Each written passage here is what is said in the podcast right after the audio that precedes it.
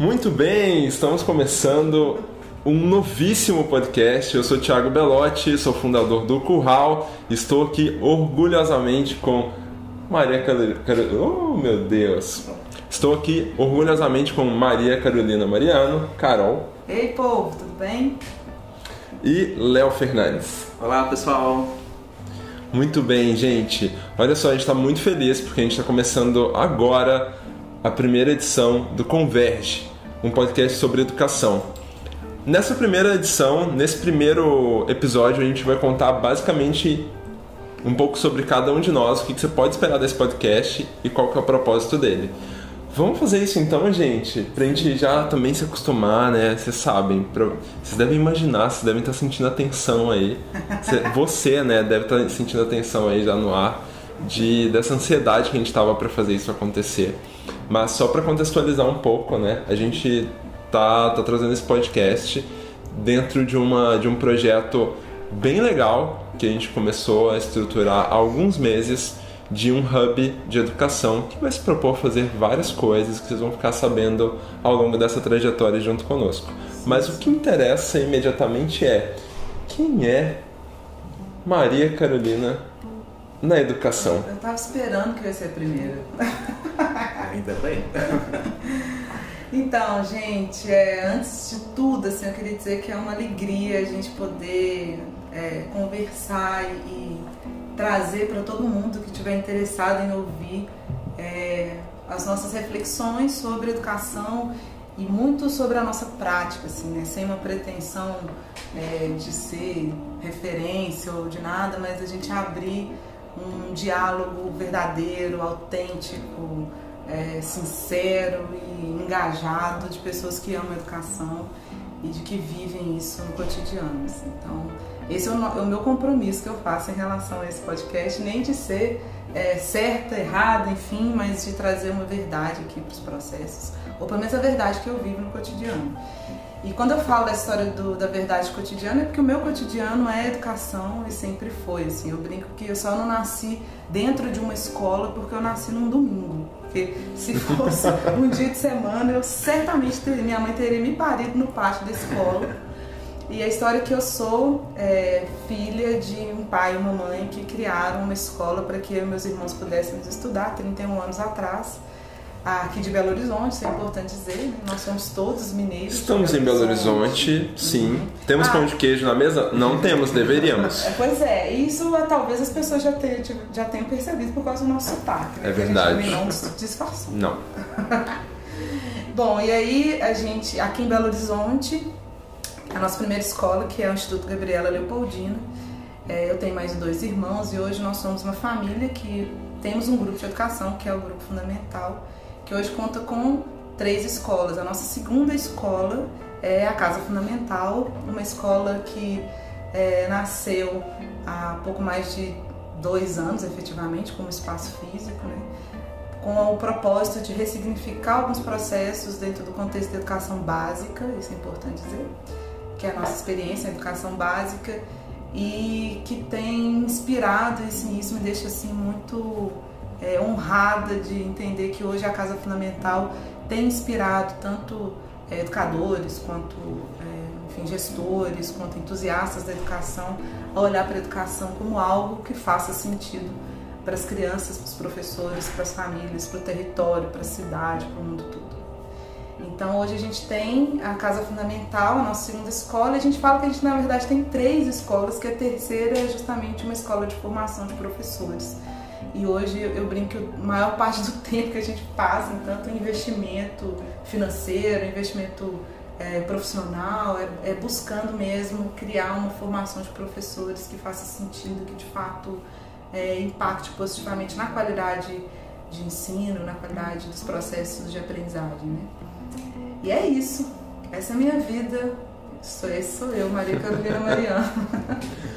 muito legal, é muito legal, inclusive, porque é é inspirador ver assim a história não só da Carol como da família inteira, né, super associada à educação e fazendo isso disso uma missão mesmo, né, Carol? É. O que é massa. Então, pra gente é uma super alegria ter essas conversas aqui a partir de agora e dividi-las com você, porque a gente já tem essas conversas, né?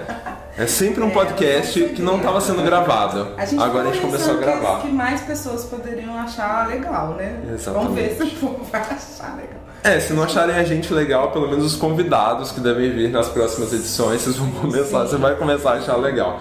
Bom, vamos falar agora com a outra pessoa que faz parte desse podcast, desse trio, que é Léo Fernandes. Léo, e aí? Qual que é a tua história com a educação? Por onde que você está passando hoje? Para onde você está indo?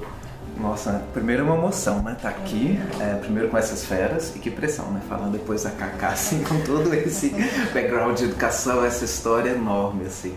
Até porque a minha, a minha história né, não começa com essa família que era envolvida já com a educação, é bem mais tradicional, assim.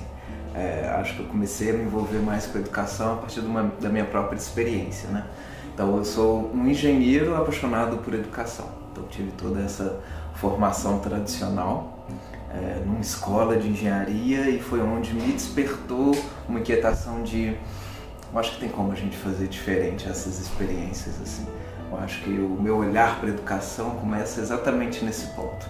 Partir do momento que eu vi o tanto de talento que estava no mesmo espaço convivendo ali e o pouco a gente construía em conjunto, assim, sabe? O quão pouco a gente poderia, é, enfim, retornar para a sociedade, criar coisas inovadoras. O tanto que a sala de aula para mim era muito diferente do que eu via fora dela, sabe? E, e isso me inquietava muito a questão de não, não acredito que eu não estou sendo apresentado para isso dentro da sala de aula, sabe? Eram descobertas fora, assim. Então, eu acho que essa chave minha de, ok, vou ter uma formação em engenharia, mas vou trabalhar com educação foi nesse momento, assim. A partir daí que eu comecei a estudar muito sobre ensino superior, então é um pouco mais do que eu gosto, assim. É, enfim, estudar sobre tecnologias, referências, já pude fazer algumas viagens também para trazer algumas referências novas. E é um pouco disso que eu trabalho hoje. Né? Hoje eu estou é, responsável pela área de projetos e inovação dentro de um centro universitário aqui de BH, né, da Newton, é, para construir essas experiências diferentes assim, para os alunos e como impactar isso. Então, né, minha família não tem esse background de educação como a Kaká, mas estamos começando agora. Assim, então, Estou muito feliz de estar aqui e poder compartilhar e aprender. Eu acho que eu mais aprendo com Kaká e Thiago qualquer coisa, assim. Ai, que... né? Adoro esses momentos, A gente assim. estava aqui há pouco tempo falando é, numa reunião, gente, bastidores. É, antes de começar a gravar esse podcast, eu, a minha vontade é de pegar meu caderninho para anotar as Sim. coisas que o Léo tá falando, para eu me sentir inserida numa aula. Exatamente. Instantaneamente. Verdade. Não, nossas reuniões para mim são as melhores aulas que eu já tive assim na vida, sabe? Muito bom, a recíproca é super verdadeira, né?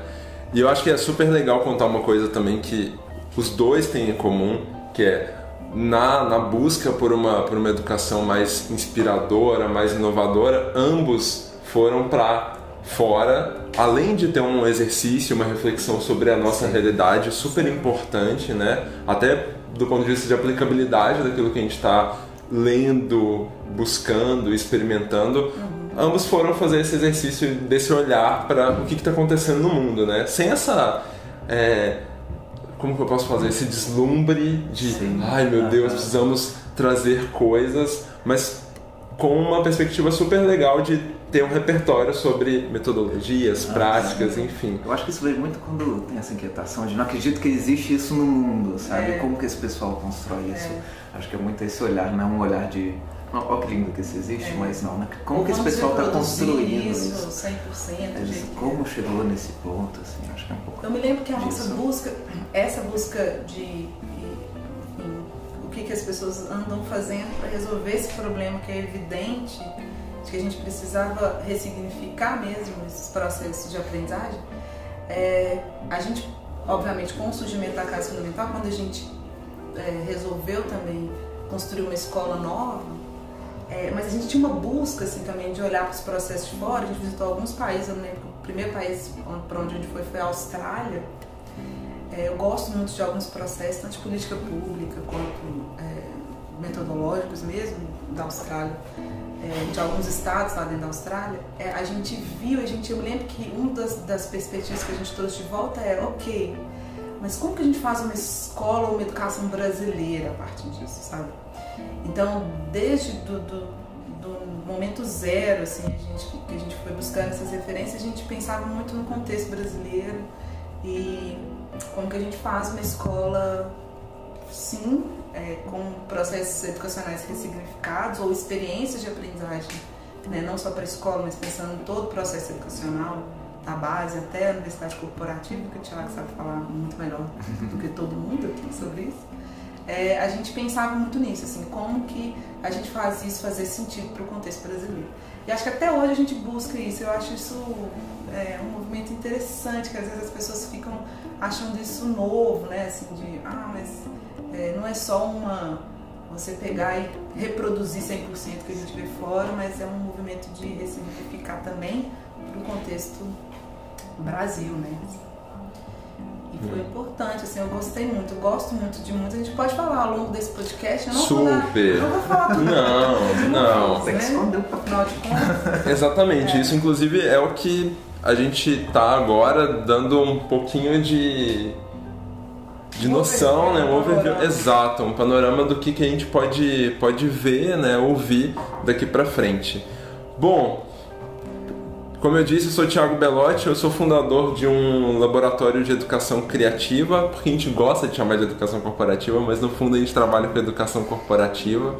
A gente desenvolve conteúdo, conhecimento, experiência de aprendizado para empresas no Cool Hall e a gente tem feito isso ao longo dos últimos oito anos e eu acho que é o que é legal dessa junção aqui dessas três pessoas, né, de nós três, é porque a Carol vem da educação básica, o Léo está, está no ensino superior e eu tenho trabalhado aí nos últimos anos com, com educação corporativa, com foco realmente de também buscar é, novas competências, novas habilidades que façam sentido, que impactem as carreiras e os negócios. E daí também tem essa busca, né, que é o tempo inteiro de buscar novos repertórios, buscar novas referências.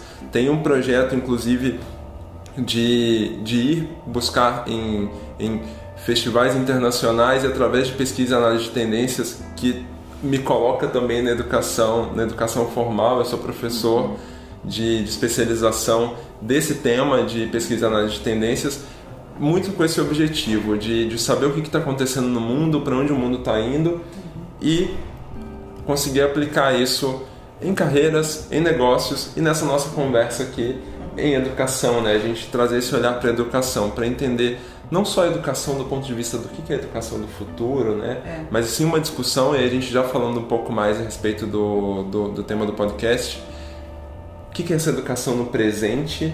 Até porque eu gosto muito, eu esse ano tive num festival que, que eu tive a oportunidade de ver uma palestra do Guila Liberté, que é o fundador e CEO do Cirque du Soleil. E uma das coisas que ele falou que eu achei mais interessante é que ele falou que o futuro ele, ele se apresenta em flashes no presente. E se a gente não tiver a sensibilidade de perceber o futuro acontecendo no presente e agarrar esse futuro e começar a alimentá-lo, a gente não vai chegar nesses lugares novos onde a gente gostaria de chegar, né? E eu acredito muito nisso. A gente, do ponto de vista de tendência, isso também é muito verdade, né? Essa educação do futuro projetada não é necessariamente uma coisa que está distante, é uma coisa que está emergindo agora, está acontecendo já em alguns lugares de determinadas formas e que a gente quer trazer para cá, para você que está ouvindo esse podcast, para a gente discutir sobre esse assunto juntos, para a gente entender que lugar é esse, né? Que educação é essa, não só de um futuro possível, como um futuro desejável dessa educação, né?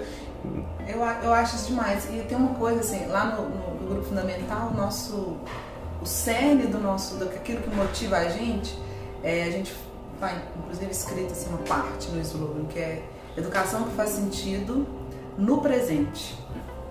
E esse é o desafio, assim, é de trazer algo que faz sentido agora. E aí, essa relação com o futuro, o futuro que a gente quer criar, o futuro que deve ser o melhor para a maioria das pessoas, ele é algo que vem sendo construído ao longo desse processo também, né? Assim, é.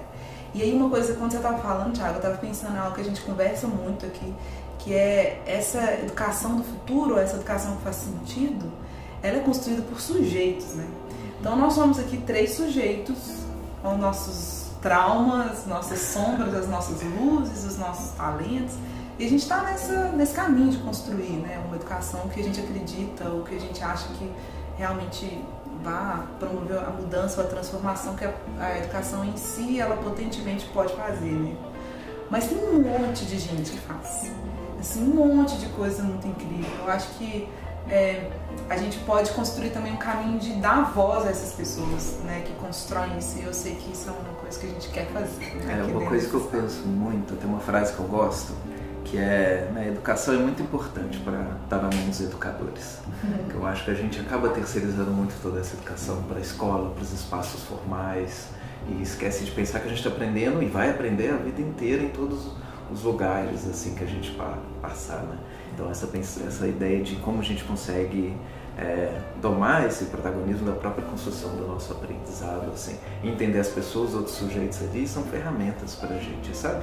Porque vão trazer né, conteúdos diferentes. Eu acho que esse, o lugar desse podcast também é muito disso, né? De ser uma ferramenta para a construção do que cada um está ouvindo aqui quer, quer alcançar. Então, as pessoas, os locais, então é como a gente consegue é, entrar, tá, nesses lugares, assim, e construir essa nossa jornada. Né? É, maravilhoso. Muito bom. e é isso. Sorte, gente, amigo. Tô... ah, meu Deus, sorte a nossa. Meu Deus. Gente, e assim, uma outra coisa que já tem a ver com o que vai acontecer agora é a proposta desse podcast é ser super curtinho para caber no teu, na tua agenda, no teu dia a dia, no espacinho que você tiver aí, para não ficar uma coisa de preciso parar para ouvir durante horas. Não, a gente sabe que você é ocupada, você é ocupada e a gente vai respeitar isso nos vemos no próximo episódio, em que agora sim a gente vai começar a falar a respeito de alguns temas. Cada episódio a gente vai se dedicar a falar um pouco mais sobre um assunto, mas como nós somos humanos e com um repertório muito louco, sim. pode ser que a gente fale sobre várias coisas, mas no final das contas tudo vai fazer sentido. Nos vemos já já. Até. Tchauzinho. Tchau, gente. Até.